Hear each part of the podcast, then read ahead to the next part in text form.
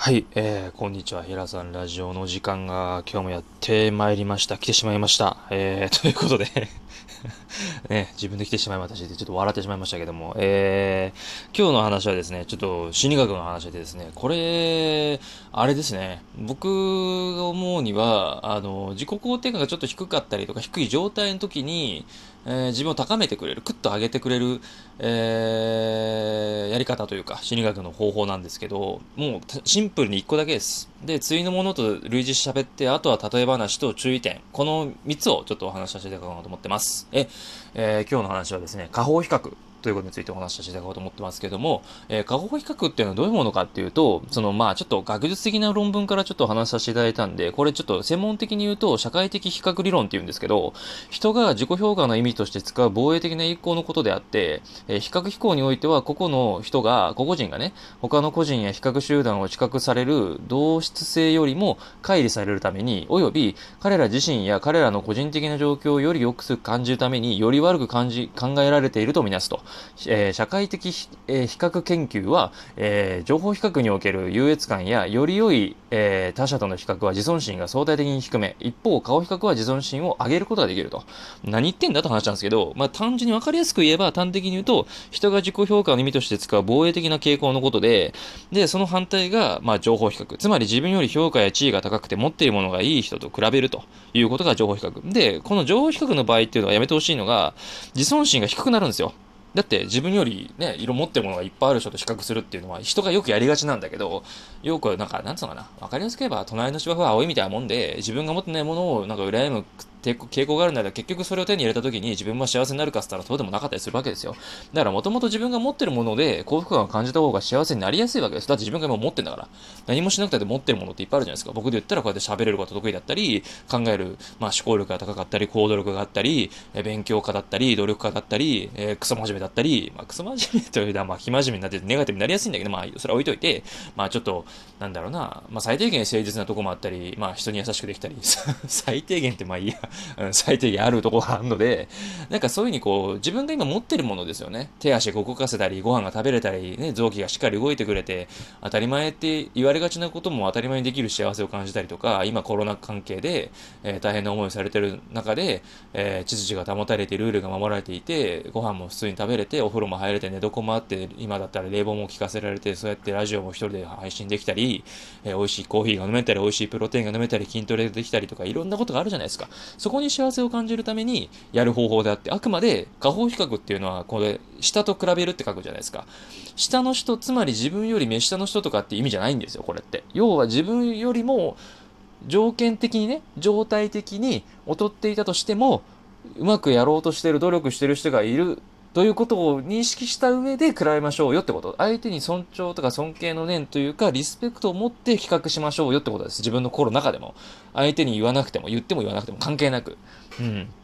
あの、そういうふうに比較した時点で、この意味なくなります。うん。自分の方がすげえんだ、あ、俺やっぱ最高って。そうじゃないんだと。もっと深い意味で、顔を比較っていうのは使われてると僕は思うんですよ。学術的にはどういう点か知らないけど、僕はそういうふうに捉えてて、相手をけなすとかそういうディスるとかそういうふうなマインドで比較することではない。比較、価格、あの、えー、顔を比較っていうのはそういう意味ではないですよ。僕の捉え方はね。うん。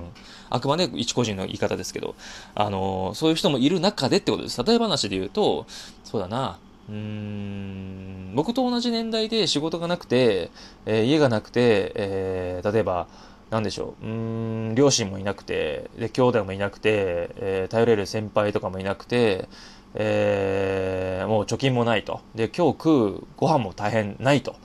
うん、飲み物も公園で水道水飲むとか、寝床もない。えー、寝床があっても日雇いで3000稼いで、1日ようやっとナイトパックで、例えばなんだろうな、ネットカフェで寝れる状態みたいな、住所がないから日雇いしかできないみたいな人が比べると僕ってすっごく幸せなんですよ。どういう風に家事取ったらいいわけですよ。フリーランスになったっていいし、会社に持続して働いてもいいし、ね、正社員で働こうが契約だろうが派遣だろうが、日雇いだろうが何にしたって自由にできるわけですよ。所在地があるわけで。そういう風に比べるだけであって、そのやってるやつが、えー、こいつらほうだ、俺より下だってやるのはもうその時点であなたはもう勉強しても意味ないです。。はい。はっきり言って、顔比較がどうとか、えー、なんだろう、えー、パーキンソンの法則とか、バーナム効果とか、いろいろね、心理学とか、そういうこと勉強して、自分のやりたいことやろうって言っても、どうせうまくいったとしたって、まあ、誰かが、あなたを貶めます。はい。そういう行いは返ってくるので、それは絶対やめてくださいということを先に言っておきます。はい。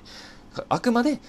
あの、その人とかのちゃんと現実を見てすごいなって尊敬ですよ。そういうことをやってる人がいても自分よりも条件とか状態が悪くても一生懸命頑張ってどういう条件であれ人間的にもはっきり言いますよ。人間的にクズであったとしたって何度かして自分を変えたいその人なりに努力をしてるということを認めた上で比較するということが大事、大前提です。そこを見失わないでほしいです。はい。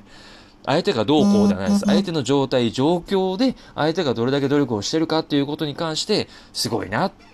俺も頑張ろう。できることあるよな。俺これあるし、この人はこれが足りないけど、こうやって作ろうとしてるじゃん。俺今持ってるじゃん。何もしなくても。じゃあ、もっとできるはずだって、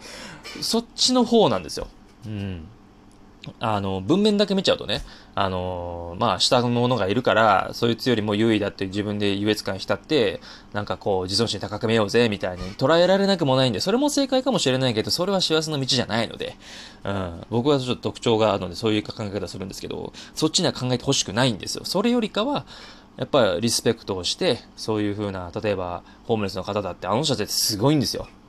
アルミ缶今拾うのがなんかダメらしいんですけど、なんかわかんないけど、あれ1個拾うと1円か2円ぐらいで売れるはずなんですよ。あれ100個やったら100円になるわけですよ。自分でゼロからお金を生み出す力がある意味あるからすげえなと思うんですよ。うん、家建てたりとかすごいじゃないですか、提供力あって。寒い冬だって乗り越えるし、こんな湿地帯でね。なんかジメッとする今時期があったり、夏はくそ暑いし、冷房もなくてどうやって過ごしてんだろうな、扇風機1個で過ごしたりとか、すげえなと思うんですよ。俺できないっすもん。うん。あの、下に見てるとかって言い方じゃなくて、俺がもしそういう風に今、今すぐなれって言ったら、無理ですもん。絶対生き残る自信ないもん。それで生き残ってるって相当生命体としてすごい、すごいなと思うんですよ。うん。だから、どんな人でも自分ができないことってすごいなって思えるベースがないと多分この過去比較やると、痛い見るかなと思います。後々。なのでそこが注意点です。はい。なのでそこをベースでできてる人がやってくださると、より効果が出るなという意味でお話しさせていただいてます。はい。そんな感じで、えー、今回の音声配信は、えー、あとは3、4分くらい余っちゃった。まあいいや。はい。そんな感じで終わりにしたいなと思っております。はい。あのー、下方比較だけじゃなくて、あの、情報比較っていうのこれわかんないけど、読み方わかんないんだけど、あの、上の人見て比較して、あの人はあんだけやってんだから俺もいけるだろっていうふうに、いうような比較も仕方もできるんだけど、学術的に言うと、あの、自尊心が相対的に低めになりやすい傾向があるという研究結果が出てますので、はい、そこを注意点で、えー、もう一個加えておきたいなと思っております。はい。こんな感じで終了したいと思ってます。また、えー、ちょっとね、心理学の話をね、えー、これからもどんどん話していくこと思ってますので、よかったら、えー、フォローしていただいて、あとは、えー、いいねとかね、あと、おねぎさんとか、おねぎさん結構好きなんですよ。なんか可愛いじゃないですか。なんかくださるとありがたいなと思ってます。あの、本当にいつも聞いてくださって本当に感謝してます。はい。もっと話が上手くなってね、皆さんに分かりやすいような、えー、内容をご提示というか、まあね、あの、シェアしていただければ、シェアさせていただければなと思っておりますので、はい、これからもよろしくお願いします。ということで、えー、今日は終わりにしたいなと思っております。またお会いしましょう。お楽しみに。それではまたお会いしましょう。さよなら。